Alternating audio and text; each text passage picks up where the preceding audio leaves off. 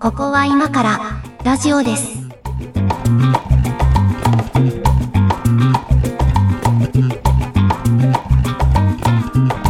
ここは今からラジオですの時間です。お相手はいつもの通り、上書きです。そして、猫屋敷です。お願いします。お願いします。いや、えーっとですね、今日のテーマなんですけれども、うんうん。これは猫屋敷さんに選んでもらいました。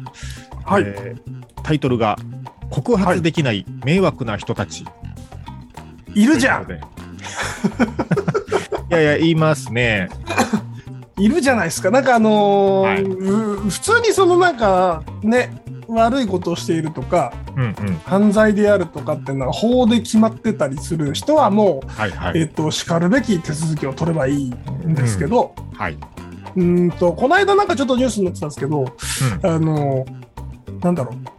自分家の駐車場に他の人が駐車してて、それを合法的にどかせなくて、はいはいはい。えー、とその裁判の結果に不服なその、えー、と人が裁判所の前に自分の車を止めてみたっていう。すごいネットニュースでもバズってましたね、あれね。そうそうそう、うん。でどういうトンチか分かんないけど裁判所ははい。どかせたっていうね、あれなんか施設管理権とかなんかそういうあのそうそう。持ち出しなんですよね、確かね。マニアックなマニアックなやつも持ち出して、なんかおそういうそれって法の悪用じゃねって俺思うんですけど あの、ね。そういうことしてましたよね。そう、まあだから、なんでしょうね、その無断駐車とかって、あれ確かにその法律上は、一応、あの、はるか昔ですけど、法学部に通ってたので、あの、私有地に止められた車って、まあね、ある意味勝手に触っちゃいけないですよ、地主でもね。不思議な話だよね。そうなんですよね。だから、それこう、触って傷つけちゃったとかだと、またね、さらに面倒くさいことになるっていうんで、まあ、その確かにそういう法律になってることに不服を持った人が、じゃあ、うん裁判所の敷地に置いても、お前ら触れねえだろうっていうのはね、まあ、なんか、こう、ちょっとあれは、なんていうんですかね、こう、一休さんみたいですよね。そうだよね。うん、そんな話だったなと思って、面白いなと。ね。うんん、まあ、なんか告発できない迷惑な人たちというか、どう、この人たちは何をしてんだろうなと思うのは、あの、最近ツイッターの自分のアカウントがね、あの、よくリストに登録されるんですよ。で、あの、リストに登録されましたっていうあの通知出るじゃないですか。うんうんうん。で、なんかこう、大体あの、なんかエッチなやつなんですよ。はいはいはいはい。そのリストの名前が。で、まあ、そのプロフィールを見せたいのか、なんかそこからね、こうなんかね。ビジネスにつなげたいのかわかんないんですけど、こうリストに登録されましたっていう通知がやたら来て、これ、まあ、その人を一応ブロックするとかはできるけど、また違うアカウントでやられたら全然それ意味ないので、まああんまり防ぎようのない迷惑行為だなと思って、なんかスクリーンネームが多分まとめられちゃってるからだよね、それって。そういうことなんですかね。うん。多分なんかリストアップされちゃってるねうんまとめてフォローするなんかアプリとかソフトとかそういうのを使ってなんかやってそうな気もするんですけどね。だうん選んでやってるというよりは。うなんか、あの辺のさ、なんか手口って、プロフィール見ろみたいな、なんかスパム系のアカウントってプロプロフィール見せたがるじゃないですか。はいはい。あれなんですかね？なんかツイッターのアルゴリズムなんですかね？うーん。まあプロフィール欄を見て、なんかそこから何、どこかにつなげたいんでしょうけどね。個人情報を抜き取りたいのかなのかわかんないですけど。なんか、ツイートに含む URL だとチェックされるけど、プロフ欄だとチェックされないみたいな、そういう話ああ、ツイッター側の仕様的にそうなってるってことそうそうそう。なんかそういう、なんかテクニテクニックの話なのかなと思いつつ、はいはいはいなんでプロフを見せようとするんだろうって、すごい不思議に思ってたんですけどね。まあ、でもあれ、なくならないは一定数あれでこう引っかかるというか、そこから何かにつなげちゃう人がいるからなんでしょうね、一定まあ数。そうね。少ない割合でしょうけど。なんか、すごいお、俺みたいなダンディーにお誘いが来ないわけがないと思ってる人が、はいリストに追加された、ほれ、それ見たことかっつって、あの、ギンギンでクリックするわけですよね。あの、Facebook のメッセージとか来ます？そういう人から。Facebook は来ないですね。あ、来ない、あそうなんだ。うん、Facebook 来ないですけど、えっと、ここ2日くらい、はあ、あの、カレンダーが来るんですよ。カレンダー？カレンダーのスパムっええてあるのそれはあんまり見たことないかも。全部中華なんですけど、はいはい。なんか謎のその、中国語の4文字ぐらいの予定が勝手に入れられるんですよ。そのアウトルック経由で。アウトルックで。そう、アウトルック経由で入ってきて、なんかうん。怖いからクリックもできないじゃん。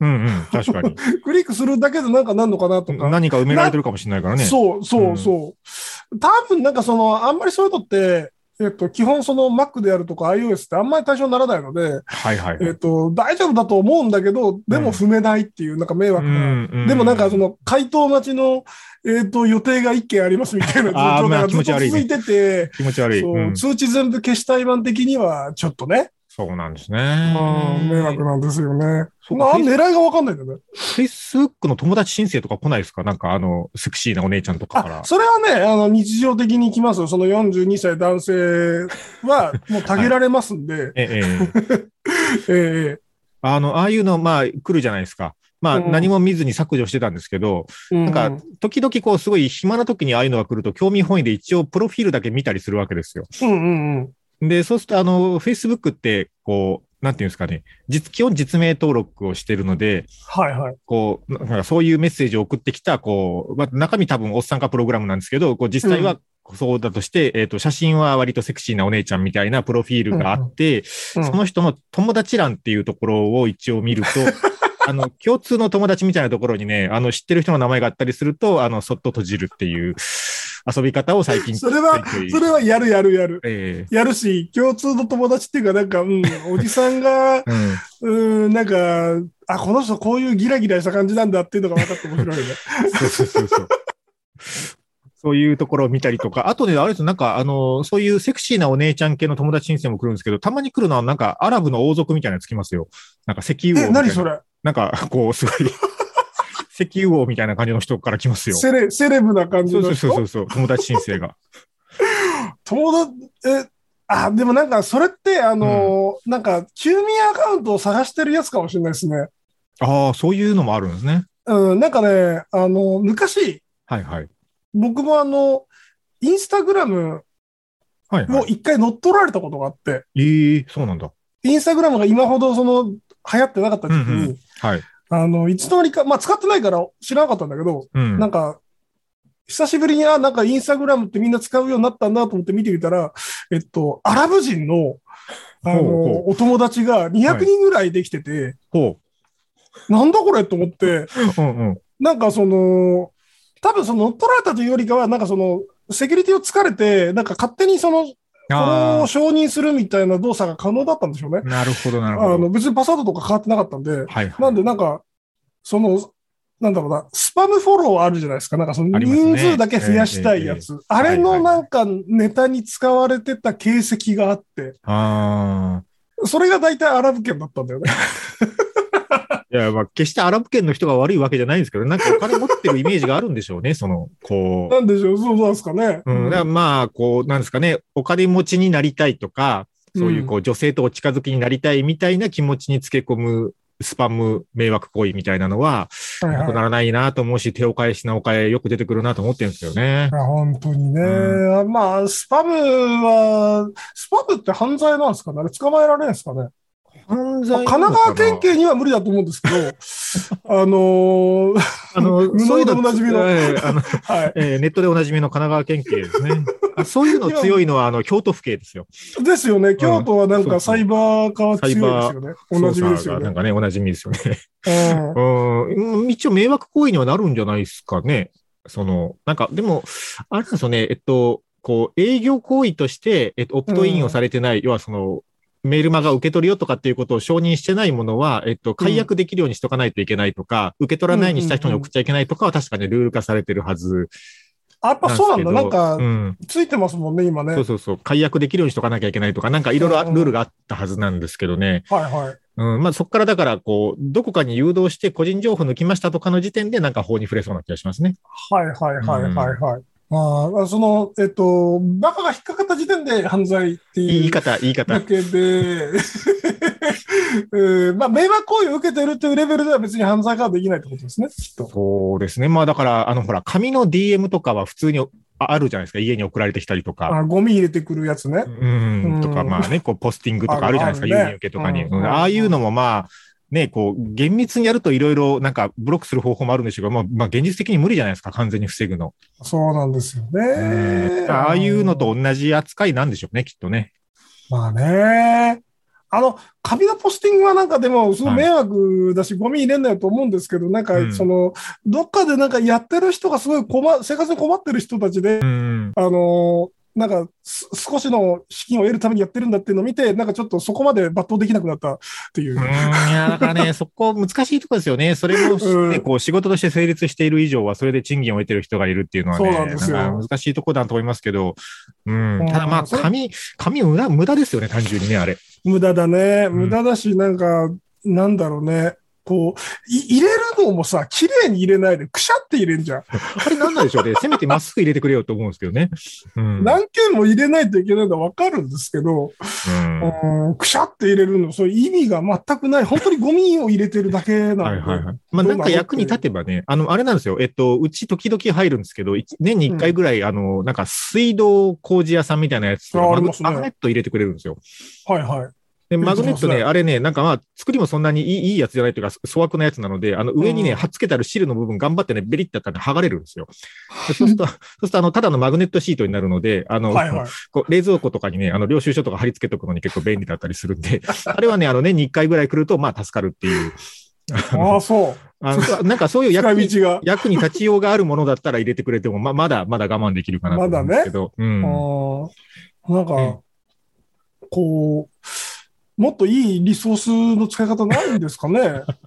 はあ本当に。えーこまあ、あれは告発できない迷惑行為に該当するかなっていう感じがしますけどね。うんそうね、うんうんそうね。うん 迷惑な人たちね。うーん。まあ、こう、個人的にすごい、こう、そんなに、犯罪とかは思わない。犯罪だとまでは言わないですけど、うん割とイラッとくる行為の一つはうん割り込みですね。はいあの、はい。割り込み、レジとかのやつ、はい。うん。あのあるね前もどっかで番組で話したと思うんですけど、こう基本的に並ぶとか待つとかっていうのがあんま好きじゃないので、うんうんうん最短距離で行きたいわけですよ。うん。うん。特になんか、あの、冷たいものとか買った時ね、あの、レジね。レジの列とかを事前に確認して、最短距離で行けるようにルートまで確認して、こっちは並びに行ってるのに、あの割り込み行為はね、ほんとね、もう、あれ、なんでしょうね、恥ずかしくないんでしょうね、ああいうことできる人はね。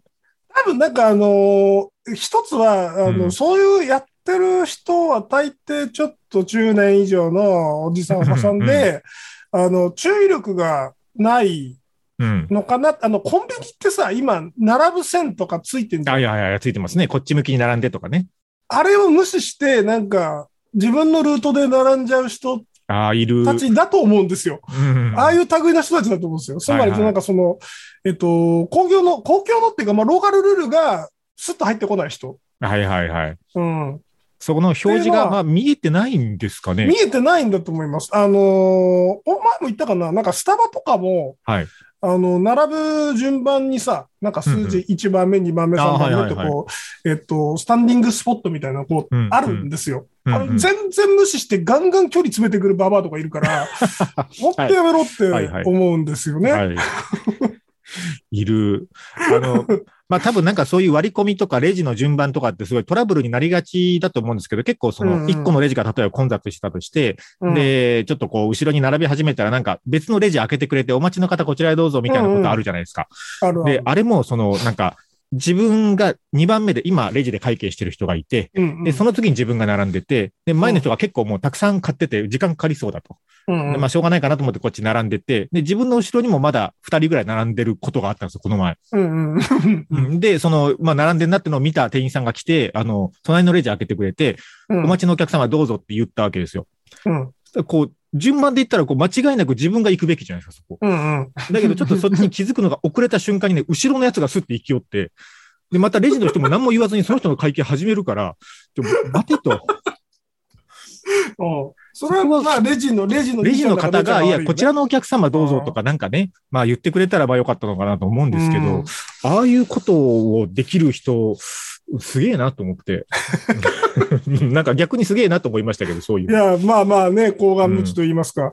うん、なかなかの精神力だよね。なかなかの精神力ですよね。俺だったらなんかそれ逆にやっちゃったら、その日一日なんか、あの、なんかあと、言われてっかなとか、ああ、はいはい。クソメガネぐらいのこと言われてるだろうなって、思いながら過ごすからちょっとしんどいけどね。小心者ですね、我々はね。うんねそうそう。あ逆にあの、あのクソメガネ。ネって言ってっけどね。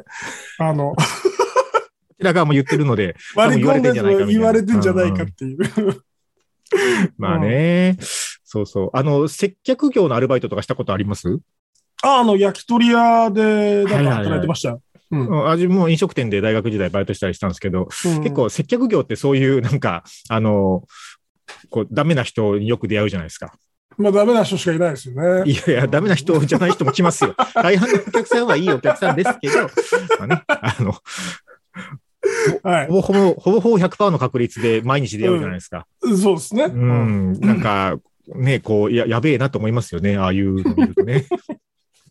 なんかあのーお金をね、投げてよこすやつとかね、はいはいはい。いるよね。なんかすごい、あの、全財産持ってきましたみたいな格好してるやつに多いんですけど、あの、俺にとってはこのね、一万円札なんて刺刺したるちり紙ぐらいの価値なんだぜっていう感じでこうポイってやってくるお客さんとかいて、どうだ、明るくなったろろうみたいなね。すごい明治の風刺画じゃん。はいはい。まあ、お金は投げるなと思うけど、まあ、それはある意味、こう、なんですかね。まあ、コロナ以降というか、あの、うんまあ、トレーに乗せて受け渡しさせていただきますとか、あの、まあ、キャッシュレスを推進しますみたいな感じで、ちょっとね、こう、こう、直接手渡しのお金とかのやり取りあんまなくなったのはありますよね。まあね。ううんん。ねえあの、なんか、家電量販店の店員さんとか、やったことないですけど、大変だなと思うんですよ。まあ、ねな、うんなんていうんですか、マイルドに言うと頭おかしいやつが多い。全然マイルドに言ってね頭おかしい客絶対多いっていうか、うんそのね、偏りがあるので、多分。フロアによって。基本的に家電量販店で売ってそうなものは自分の場合大体ネットで買うのでめったに行かないんですけど、うんなんかたまにこう、まあ急を要するというかすぐに欲しいとか、まあ近くにあったりもするので、まあ行くことあるわけですよ。うんそうするとまあ自分はほぼ店員さんに話しかけるってないんですけどね、店員さんに話しかけてるおばちゃんとかうん。が言ってることとか、その会話が別にこう盗み聞きしたいわけじゃないけど耳に入ってくる場合があって、なんか割とやべえこと言ってる人いるなと思って。うん。うん。そう、あの、一昔前だと、その、詳しいやつが、はいはいはい。えっと、気持ち悪い質問を店員にするっていうのが、はいはいはいまあ定番だったんですけあど、今はいはいだと、そういえば今言われて思ったんですけど、確かにその、わけわかんない質問を、うん。あの、延々と店員とするっていう、なんかその話し相手なら、ならされてるみたいなありますよシーンが見ね。ますね。うんう。ん。えっと、ドコモでしたっけ？どっか、あの、キャリアがその、えっと、ショップでの対応、問い合わせに対してなんか、こう、手数料取るみたいなのがうんうん。どこまでだったありましたね。ドコモでしたかね。あれね、もうがっつり取った方がいいと思うんですよね。いや、本当取った方がいいと思う。うん。こう、問い合わせ対応は無料だっていうことで、なんか、こうね、ああいう人が来ると思うので。なんか老人ライフハックみたいになってたじゃん。なんかその、暇な時はここに行けみたいなさ。はいはいはい。うん。まあ、ある意味ね、こう、コミュニティの機能もあるのかもしれないですけど、その費用を負担してるの問い合わせしない人ですからね。そうだし、その一市企業がね、うん。担うべきものでもないし、そうそうそうそう。もちろんそうですね。うんもちろんそうですね。だからね、もうあらゆる接客業の人たち、だからどんどん高齢化社会になっていくじゃないですか。別に高齢者だけが悪いわけじゃないし、あの、大半の高齢者もいい人なんですけど、うん一部の人がね、そうなっていくと、なんか、直接人と対面する仕事ってすごい負担が上がっていく気がするんですよね。まあそうだね。なんかそのリスクが高くて、うーん、しんどくて、みたいな、まあ 3K みたいな扱いになりつつあるのかしらっていう気もしますね。まあ今ほら、うんコロナで医療機関も大変ですけど、あの、健康診断に行ったんですよ、年末。ほうほで、あの、ちょっといつも行ってるとこ予約取れなくて、あの、初めて行く病院で健康診断を受けたんですけど、う。はいはい。ままあまあの規模のあの病院で、あの、うん健康診断で自分たちが並んでるその待合室みたいなところにそうじゃない患者さんもいっぱいいて、えーで、その、なんですかね、看護師さんうん。に対し、まあ看護師さんなのか、こう、そういうスタッフさんなのかわかんないんですけど、そとにかくその自分がどういうこう病状があってここに来たのかっていうのをね、ものすごい細かくずっと説明してるね、あの、おじいちゃんがいたんですけど、それは先生にするんやっていうね。うん、まあ先生にした方がいいと思うんですけどね。でも、まあ、それは後で聞きますからとは言えないじゃないですか、その看護師さんに。で、まあ、見見た感じですけど、その、まあ、検査してみたらなんかあるかもしれない。見た感じ、割と元気そうなんですよ、そのおじいちゃんも。まあね、長いこと喋れてるしねそう。そう、長いこと普通に喋れてるし。うんいや、なんか、毎日こんな人来るんだろうなと思って、あこの仕事大変だなと思ったっていうことがありましたけどね。うんまあ、それでね、結果仕事回んなくなっちゃって、後でね、そうなんですよ。なんか、事務仕事を夜に回すみたいな、そういう話になっちゃうからね、きっと。そうそうそうう。ーん。ね、ただでさえ今医療機関大変なのにと思ったことがありましたけど、まあでもそれも仕事の一部なのかなとか、なんかね、いろいろ考えて、ちょっと病院は複雑でしたね、ちょっとね。そうだね。うんまあ、迷惑行為だと認識してない迷惑行為とか、なんかその、えっと、マナーマナーの。その分類になる何かしかっていうのが、やっぱりその、告発できない部分になるのかなって気はしますよね。法に触れるかどうかで言うと触れない、ギリギリ触れないかもしらんけど、けどさそそれはやったらいかんやろうっていうゾーンが、グレーゾーンがあるっていう。のと、多分まあこれ、そのマナーの範疇だとすると、その法律とかでこう明確に線が引けないので、人によってこう NG ゾーンのラインがだいぶ違うと思うんですよね。そうなんですよ。うん。だからこう、そのラインの違いでこう、もやっとする人がたくさんいるっていうそうそうことだ。と思うんですけどね。そう。ねえ。うんまあわかんない。俺らもなんかその、そういうグレーゾーンで迷惑をかけてるのかもしんないけど。そうなんですよ、そうなんですよ。だから、うんこれ、多分人にそういう迷惑かけてることがあるなっていう前提で考えた方がいいなとは思うんですけど。そうなんだよね。だから教えてほしいでよ。すよね。そう。うん。つ強く言えないし、なんかその、うんうんな、なんでしょうね。もうそこもグレーにしとかないでほしいのよね。うんうんそう、なんなら。そうですね。うん。うん。もうなんか、なんなら、まあこれ、ちょっと前ビジネスマナーかなんかのところで言いましたけど、こう、うんなんか確認の電話かけてくるタイミングとかもね、人によってはちょっと、え、え今、今その電話いるみたいな電話来たりするときあるんで、まあ迷惑行為だとは言いませんけど、仕事なんで、うん。まあまあまあ、まあ、はい、出るけどっていうね、いう時ありますねまあそうそうそうだね。そうアポなし訪問とかね、ああいうやつは。私はい。嫌いなやつね。嫌いなやつね。これ、立ち、が悪いのはね、相手はその、それが丁寧だと思ってやってますからね。そうなのよね。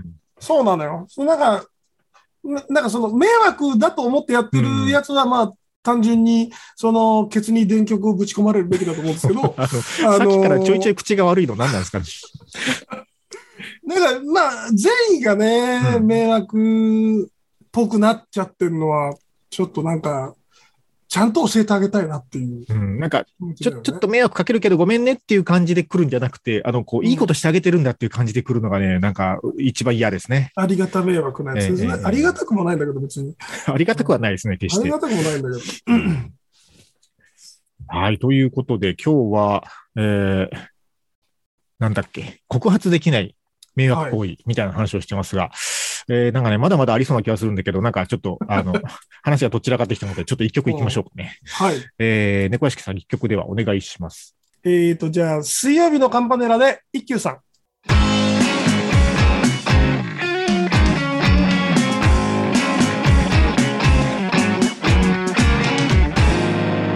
ここは今からラジオです。最近ボーカルが変わったんですよね。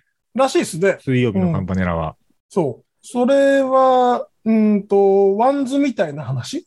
WANDS、ああ、えっ、と、上杉昇さんがいなくなって、そうそう。全然なんか、 WANDS だと認識してないけど、なんか心の底で WANDS を感じたことがあって、こあ、はいこれでもやっぱ WANDS だったんだっていうのが最近ありました。なんか、こう、グループとかバンドのメンバーが変わるのはもう今は珍しくないですけど、やっぱバンドでボーカルが変わると結構ね、あの、まあね、ね、やっぱ音が変わるからね。整形しましたみたいな話ですよね。いやいやまあまあまあ、でもそれはまたそれで違う、ね。違うんです。違う良さもあるんです。違う良さも出てくるんじゃないかなと思うんですけどね。う。うんん。はいえ今日は告発できない迷惑行為。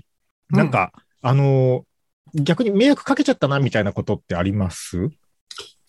迷惑かけて気づかなかったことはあるかもしれないけど、迷惑かけちゃったなーって、それこそなんか横から入っちゃったなみたいなやつですかね。ああ、はあ、なるほどね。まあでも、そういうのは、あ、あ、横から入っちゃいましたね、させんってするんで、あんまり、あんまりなんか、過根は残してないと思うんですけど。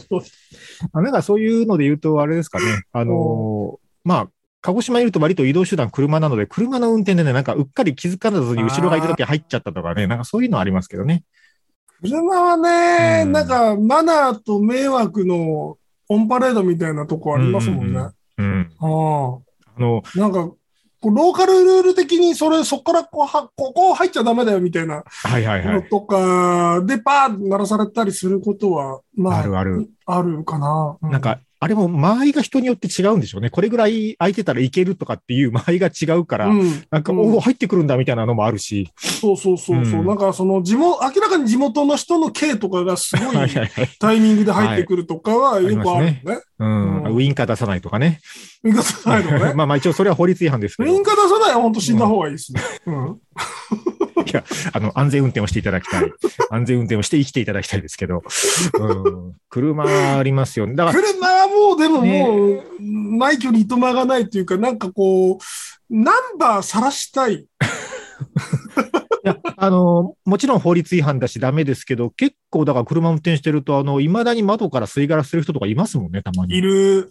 いる。あれ、なんかこう、なんですかね、昔ほら、あの、なんですっけ、瓶のコーラとかの瓶、酒屋さんに返したら5円くれるとかあったじゃないですか。はいはいはい。なんかこう、吸い殻捨てたやつのナンバーを通報したら5円くれるとか、なんかそういう制度あったらいいのなんかね。ね、いや、うん本当ね、そういう、世の中を良くするインターネットサービスを作りたいと思ってる私としては、そういうのってなんかできないかなってずっと考えてるんですけど、うまくなら、できないんですよ。なんかそのナンバーってうん。個人情報うん。じゃない？きっと。うん。うーん、個人情報なのかな？でもほら、個人情報って、あの、個人が特定できる情報が個人情報じゃないですか。あ、まあ経営しないと特定できないから個人情報にならないのか。うん、だからってこ、とは、か、か、カーナビじゃねえや。えっと、ドラレコの映像をはあ、モザイクなしでアップするのを別に構えやしないってこと？えっと、車のナンバーから所有者の情報を把握できるのは、まあ、警察とかそういう公的機関の人はできるでしょうけど、うん。一般の人はナンバー見ても調べようがないですもんね。じゃあ、別に上げつらってもいい情報ではあ今、る。いいかどうかちょっとわかんないですけど、うん、なんでしょう。まあでも、車自体に肖像権とかはないし、うん、だよね。うん、まあそんなに、それが個人情報に当たらないんじゃないかなと思いますけどね。迷惑ドラレコ映像まとめサイトとか人気出そうじゃない？まあ、あの、よ、ツイッターとか上がってますよね、よくね。よく上がってるじゃん。だからあれまとめてみたいというか、えっと、はいはいはいナンバーをそこから取り上げて、うんえっと、このナンバーやべえぞっていうのをうん共有したいっていう。ああ、なるほどね。うんナンバーに、ナンバー自体にスコアリングしたいなっていう。はいはいはい。なんかちょっとこう、あれですね。あの、お お隣の国みたいな発想にだんだんなってきてそう。そうそうそう、あのー、予診、予診制度、LINE 予診審査されるようなあの感じ。はいはいはい。まあでもなんかそれ、こう、なんですかね、こう、ポイ捨てするとか、幅寄せしてくるとか、煽り運転するみたいな、こう、車のナンバーの情報とかがどっかに集約されてスコアリングされていったら、こう、逆になんかドラレコの方にそういう、こう、ナンバーの、こう、登録されてるナンバーが映り込んだら、この人危ないよみたいな警告出てほしいですけどね。そうなの、そうなの。そういうよ世の中の役に立つうん。サービスはいいなと思ってるんですけど。ああれに近いですよね。あの、ほら、携帯電話に知らない番号からかかってきたら基本的には出ないんですけど、自分の場合は。で、一回、一、はいはい回出ないでおいて、その番号をググるじゃないですか。うん。うんそうすると大体こう迷惑番、迷惑電話、営業電話、まとめサイトみたいなところが引っかかって、あ、やっぱりかみたいなことよくあるんですけど、ありますな。ああいう機能に近いですよね。今、あれって、携帯電話と連動してるんですよ。あ、そうそう。知ってます、それ、それ。うん。アプリがありますよね。勝手にうん着去してくれるっていう。はいはい。あの、あれあ、れがやりたい。最近使い始めました。それ。あれ便利ですよね。あれ便利ですね。うんそういうなんかリストがすでに登録されてて、照合して、それに該当したら切ってくれるとかね。そうそ便利ですね、あれ。う。なんか、たもう車もさ、なんかそのうちその、波動っていうかその、えっと、フロントガラスにいろんな情報を映せるみたいな、そうはいう世界がやってくるとして、やべえ車赤くしてくれるだけで、あの、すはいはい。ごい注意できるじゃない？みんなが注視できるじゃない？確かに確かに。うんそういうスコアリングって、ちょっと調べ調べてみようかな。あれ、個人情報になんないのか多分だからあれですよね、その、そそれって実際にスコアリングされてやべえやつが表示されて助かるとかもあるでしょうけど、なうん。その、なんか、スコアリングされてるんだっていう事実そのものがこう、なんか抑制力ありそうじゃないですか。そうだね。なんかやべえ運転すると、こう、スコアが下がるみたいなね。そうそうそうそう。まあスコア上げる運転しないといけないから。そそういうこと気にしない人がするんでしょうけどね。あどっちかと多いうと。分これ、うん保険屋さんに持っていくのがいいんですよね。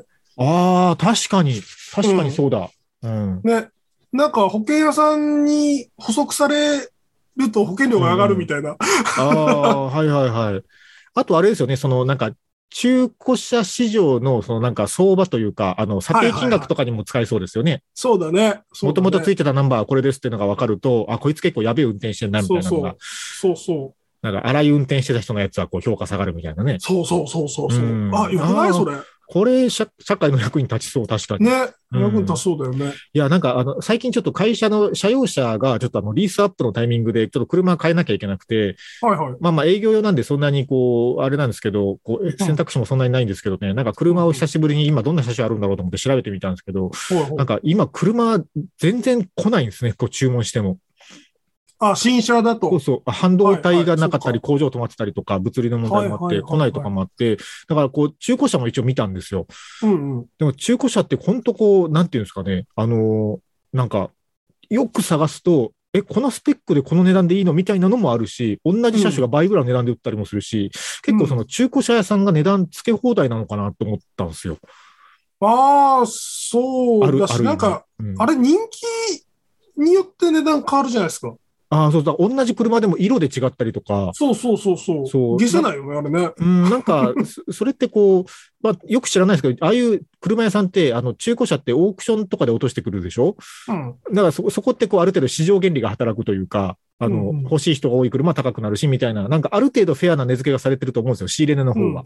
うんうん。だけど、こう、売り値の方って結構その、もう車屋さんが売りたい値段で売れちゃってるっていうか、まあなんかそういうところに、こう、車屋さんのテクニックもあるんでしょうけど、うん、だからね、そそこをもうちょっとこう、なんか、フェアに値付けしてほしいなと思うんですよね。こう、素人から見て、これが高いんだか安いんだか、よく調べないと分かんないみたいになってるので、今はいはいはい。素人、そうね、素人が入っていくのって結構僕も素人ですけど、うんしんどいですよね。すごい調査しないと。うんそうそう、しんどい業界ですよね。こう、安いか高いか判断つかないというか。あの、うん。事故歴とかは一応表示することになってるけど、それこそうん事故こそ起こしてないけど、めっちゃ荒い運転してたやつの車とかって多分やばいじゃないですか。うん。エンジンの状態とかわかんないですもんね。そうそうそう。だからそういうのは多分、なんか車屋さんが見て、あ、ちょっとこれ早く手放した方がいいなとか、なんかそういうことで値段決めてると思うんですよ。うんうんううんうんそういうのがなんかね、ススコアリングとかがあるといいと思う。確かに。と、その、せどり的なん見分けは多分中古屋さんさんしてて、うん。えっと、一個教えてもらったのが、あの、が外国車会社うん。で、なんか、その、特に RV っぽいやつって、うんえっと、アルミの、なんか、その、窓枠がアルミでできてたり、はあはあの、上の屋根のこの、レールルーフ、ルーフレールあ。あ、はいはい。あのあるじゃないですかはいはいはい。あれがアルミでできてるんですけど、はえっと、野ざらしの車ってあれ白い錆が出ちゃうんですよ。あ、ああ、青空駐車というか、屋根がない駐車場だと。そうそうそうそううんうんまあ、あんまりメンテしてないやつっていうのは、そういうのが出ちゃうので、そこ見るといいですよ、みたいな、あの。見分け方を聞いたんですけど、まあ、そういうのをたくさん知ってらっしゃるうん。でしょうね。ななんんか、かそう、なんかそういう、なんですかね、職人的な、こう、目利きができる人だけがわかる値付けみたいなものって、うんあの、まあ、それはある意味、こう、ビジネスのテクニックなんでしょうけど、こう、消費者側からすると損してる場合もあり得るよねっていう、うんだからねそういう一一種のモヤモヤはちょっとあって、あるよね。うん、なんかそこはね、もうこの時代、なんですかね、ブロックチェーンとかでどうにかならんのかとか思いますけどね。わからんけど、そのほら、車の車台番号って変わらないじゃないですか、ずっと。わかんないね。うんだからここの車台番号のやつはどういうオーナーで、どんな、あの、走行距離でどうなってきたみたいなの、なんかね、こう消えない記録として、こう、それが金額として評価できる情報になっててほしいなと思うんですけどね。そうね。あれもそうです。あの、不動動産とかもそうなんですね。賃貸とか。あ、不動産。うん。不動産こそなんか、でも今なんか不動産って結構データベース化をしようみたいなことしてるんじゃな。かったあ、まあ、そうなんですけど、そうなんですけど、まあ、割と、自分はたまたまライフスタイル的によく賃貸を借りることがあって何度も引っ越してるんですけど、あの、こう、ネットに出てるやつって、あの、ネットに出さないと借り手がつかないやつがほとんどなんですよね。うんうんうんうん。ネットにだわざわざ出さんでもすぐ決まるわってやつはわざわざそのデータ作るのめんどいから、不動産屋さんに行って出てくる。るっていうやつなので、だからやっぱそこにちょっとこうやっぱ情報格差があるし、うん。うん、で、その値段が適正かどうかとかは、結構その住んでみてから分かる情報とかもあるじゃないですか。あのー住民がゴミ捨ての日付を守らないゲス野郎とかね。そういう情報ってなかなまか、近隣住民の人柄とかはね、まあ分かんないですそうし、まあさすがにこうね、それなりに賃貸何とか借りたことがあると、まあ水回りのチェックとか、うんなんかここはこうあってほしいなみたいなところは、まあある程度自分の中にも経験値があるんで見ますけど、うんそのね、なんか周辺環境とか、なんかわかんないじゃないですか、そういうのまでは。うんね、うんそうね。ああれもなんかね、こう、表に出さない。ね表そうそうそう。表に出てないじゃないですか。その、なんか、うん。例えば貸し物件とか売り物件っていう看板は出てるけど、うん売り物件っていう看板の下に値段出てればいいのになっていつも思うわけですよ。そうだけどあね。れ不動産会社の電話番号しか書いてなくて、問い合わせてから、みたいなのって、まあなんかこれすごいうがった見方をすると、あの、できるだけ高く売れそうなやつには高く売りつけてやろうかなみたいな感じでわざと値段隠してるみたいにも見えるわけですよ。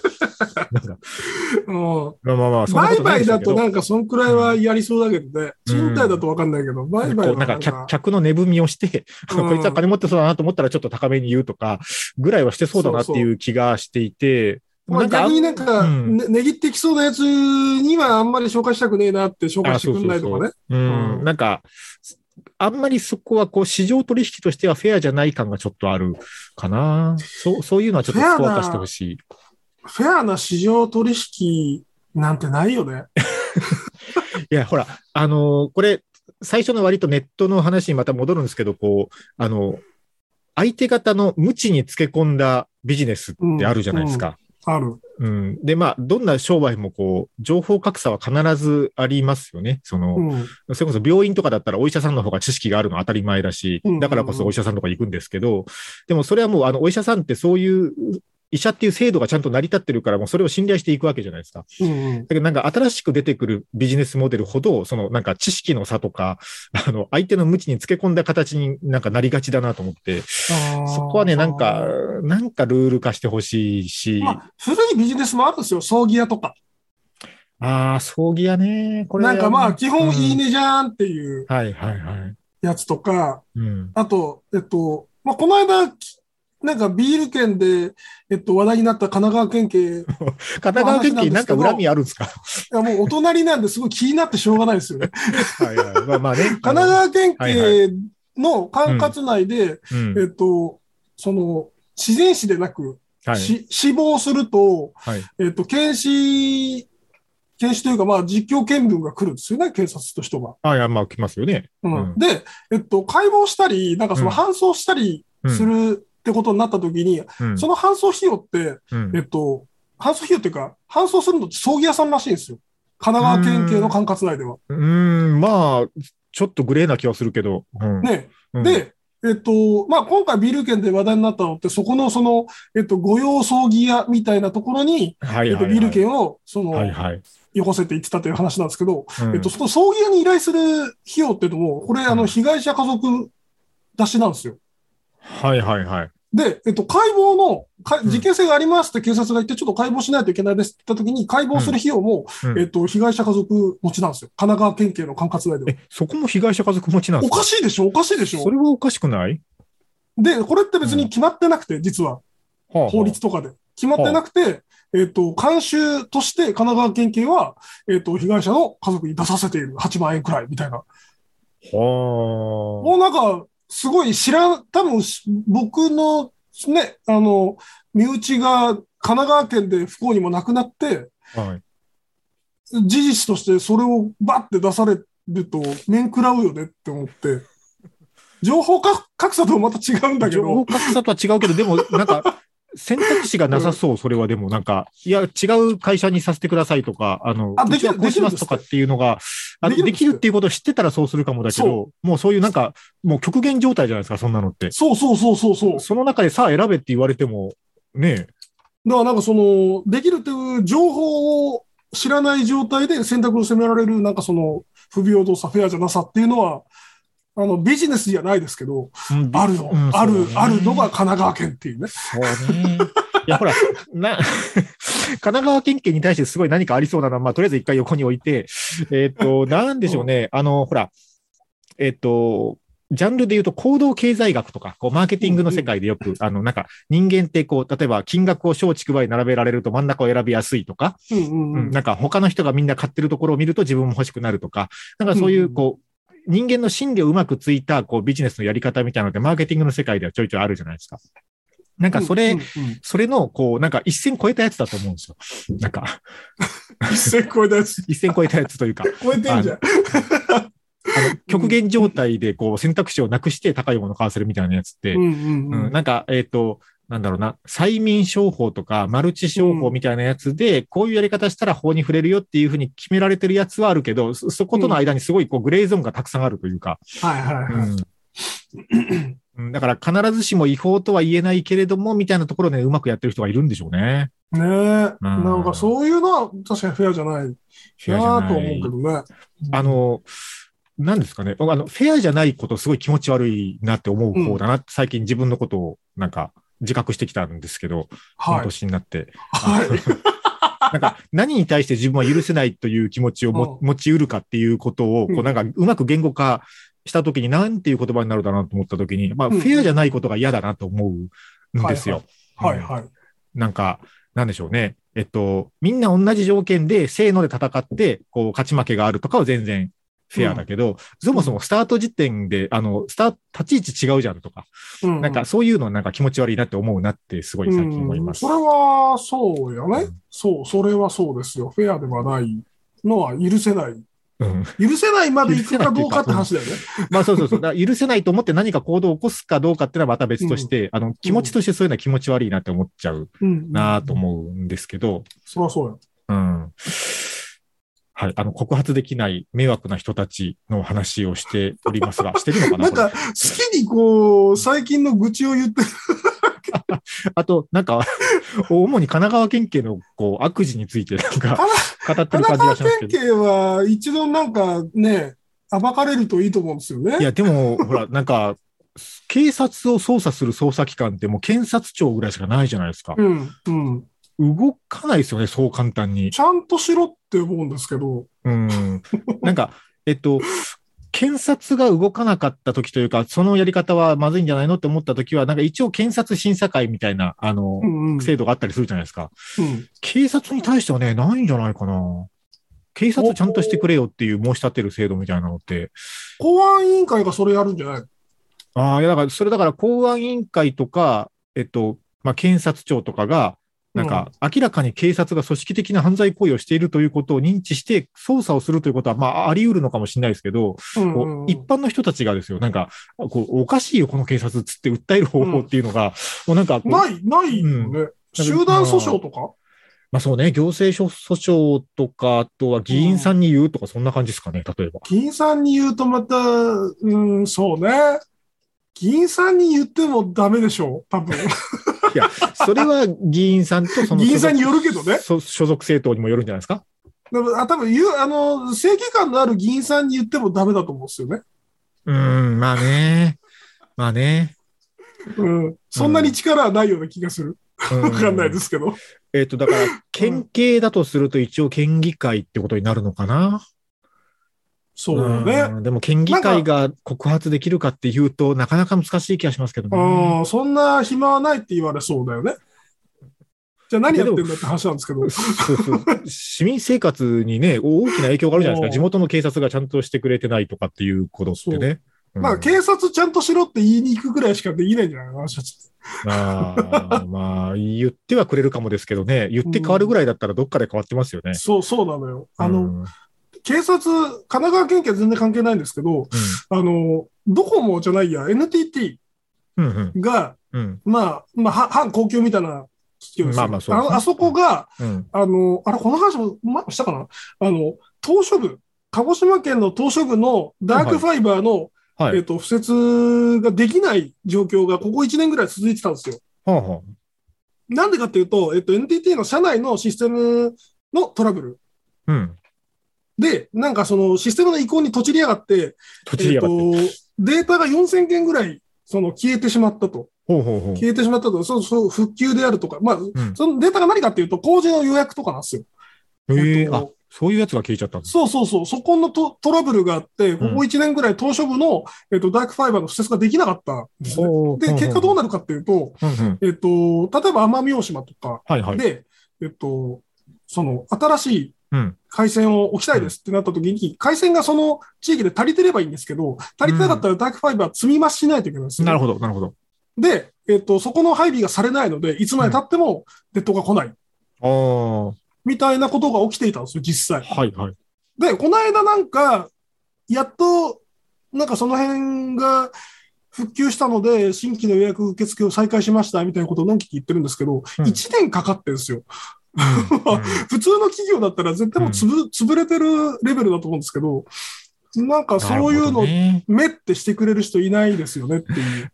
あ、でもほら、それって、こう、局地的に、やっぱり、こう、東書部っていう特殊事情もあって、局地的にその、供給と需要のバランスで需要がものすごい多くなっちゃってる状況に応えきれてないっていう見方もできますよね、それって。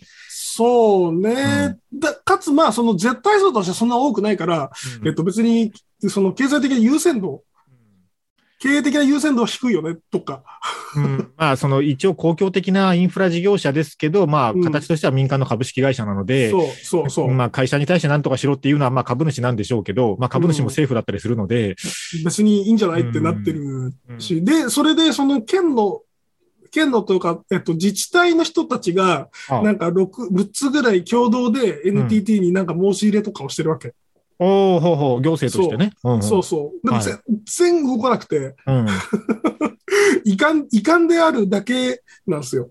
遺憾である、遺憾である方ですね。遺憾、遺憾法を放っただけで、うんうん結局何の動かす、う動きにもつながんなかったなっていう、うーん。うん、なんか非常にその日本的だなって思った次第で。あ、そう。日本的だなっていう感じですね、それはね。ね、あの、うんだよね。それすごい、こう、すごいハマる言葉だな。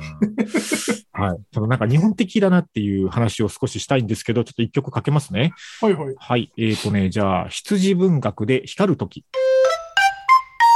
ここは今からラジオです。ラジオです。じゃあ、まとめていきましょうかね。はいうん、なんか迷惑行為みたいな話をしているのかしてないのかよくわかんない感じなんですけど、うんそうだね。まあでも、なんかうん曲の前に出てきたその日本的だなっていうのはすごいわかる気がして、うんなんか明確にルールがあって、ルールをきちんと守るのがいいことみたいな、なんかこう、すごいステレオタイプなイメージで言うとドイツ人みたいな、なんか、そういうの日本人割と苦手というか、ファファジーゾーンが欲しいというかね。あの、なんか、それが機械的で味気ないとか言い出す人も出てくるじゃん。はいはいはい。うんそうなんですよ。まあなんかこう、ルールを厳格に決めることと運用を柔軟にすることを両立できればいいんですけど、うん。でもルールを決めないっていうやり方をしちゃうケースがあって、そういうところにね、うんなんかそういう、なんか日本的ファジーが生まれる気がするな。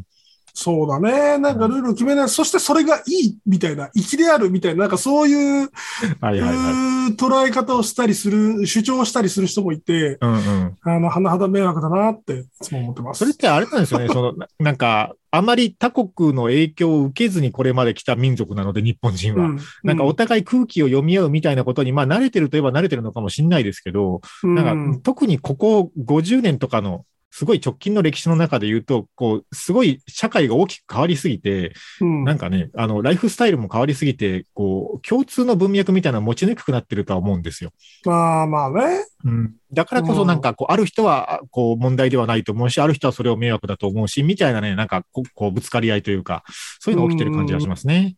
確かになんか、うん大きな、大きなストーリーを共有するってなかなかね、ないもんね。でもなんか、ね、こう、テレビとかがそういう力をある時代になってたんでしょうけど、うん、もうね、20%視聴率取る番組とかないですもんね。なかなかだもんね。うんもう代表戦とかでもそこまでいかなかったですもんね。ない、もういかないでしょうね。うんスポーツ中継とかでもなかなか。う。うんん。もう我々が子供の頃とか、あの、ドリフターズを見てないとか、もうそもそも人権がないに等しいじゃないですか。ああ、そうだったね。うん。うん8時台を全員集合見ずに学校に行くなんていうことはできないじゃないですか。ドリフ世代のちょっと下なんで、うんうん。えっと、我々だと、えっと、志村けんの大丈夫だ、大丈夫だとか。ね。うん。うん。ご機嫌テレビとか。そうそうそう。まあ、ひょうきん族もちょっと被ってますけど、そうだねまあそ、そういうやつをみんなが見てるみたいな、こう、共通文脈がないがゆえに、うんなんかみんなね、うんこう、自分の価値観がそれぞれ人と違うものになってるというか。そうだね、うんなんか見てるものは同じだから善悪の判断も多分知れず同じになってて、その均均一な部分が多かったんでしょうね。そうですね。うん最近あの YouTube で結構その昭、まあこれ、あの、著作権的にはダメなんですけど、あの昭和の時代のテレビ番組とかアップしてる人がいて、で、なんかその、うんまあダメなんですけど、あの、そう、あ、ダメダメあの、なんか上がってんだと思ってね、なんかチラチラ見たんですよ。もあの、ほぼ今オンエアできないですもんね、多分今、やろうとしたら。まあね。うんおーあの、田代正史さんが司会の番組が上がってましたけどね。いろんな意味でオンエアできねえなっていう。いろんな意味でダメだ。なまあでもなんかあれだよ、あの、お母ちゃんがご飯をよそってるだけでもダメって言われると思うよ。ああ、それジェンダー的な意味で、ジェンダーバイアスだみたいなこと。そうそうそもうなんか、あの、それはいいんじゃねえかって思ってるんですけど、だからそ、そこのズレがあるんですよね、うん人によってねう。。いや、もう、もうあるんですよ。だからなんかその、何でしたっけ？ローソン？ローソンかなんかが、あの、お母さん食堂っていうブランドでお惣菜売ろうってした。あれもなんかね、炎上しましたよね。売ろうとしたら、まあ、しばらく売ってたんだけど、あ売ってたのか。うん。しばらく売ってたんだけど、なんかすごい、今更感ある攻撃を受けて、やめます、みたいな。うんだからなんかそういうこう、こうギスギスしたぶつかり合いがちょこちょこ起こるような感じになっちゃってて、価値観の多様化で。うんで、そういうストレスを何かこう、あの、どこか解消する手段として、こう攻撃していい対象を探してるみたいな人たちがいるわけですよ。そうだね。うん。で、そのお母さん食堂みたいなのとかに、こう噛みつくみたいなね。なんか私の気に入らないものは存在しちゃいけないっていう価値観の人が多いのかいなっていうる、いる。だってね。仮にじゃあローソンがお母さん食堂っていうお惣菜ブランドを作ったとして、そういううのはなんかこう、今の時代ジェンダーバイアスかかってて、あの、嫌だよねって思ったら別に買わなきゃいいじゃないですか。ん。うん。ローソン使わないっていう、支持しないっていう。そうそうそう。選そういう、こう、消費者の一行動で十分その態度を示せると思うんですけど、あれを炎上させることでなん、なんかの快楽を得てるんだろうなと思って。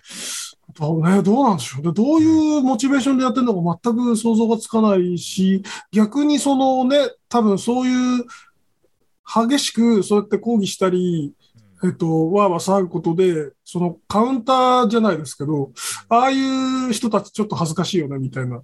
うんうんうんあの、そういうカウンターが来ちゃうので、あんまりいいことないんですけどね。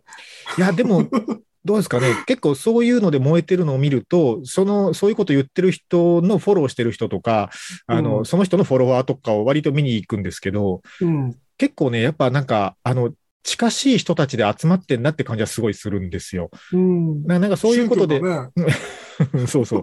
あの、炎上してる火の周りに集まっている人たちっていうのは、なんかそこでやっぱ一種のコミュニティがあって、うんで、なんか、あこう、こんなの見つけた、けしからん叩けみたいなので、こう、旗印を上げる人に、こう、フォロワーがついてきて、こう、そういうジャンルの、なんかそこで、こう、ある種の承認欲求というか、こう得られてるうんんだなっていう感じがしますけどね。なんか実態がないからそれできるんだよね、きっとね。なんかそうの、ん。実態があって、火の周りで一緒にワッショワッショしてる人たちがいたとして、えっと、それが一堂に会して問題の本質を突き詰め始めると、おのおの多分本質が違って、はいはいあれ違うわってなって解散すると思うんですよ。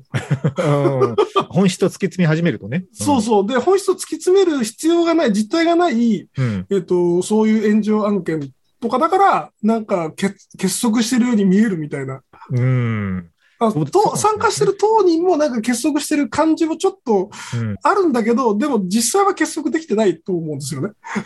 そこまで。まあ、だから、寂しいのと暇なんでしょうね。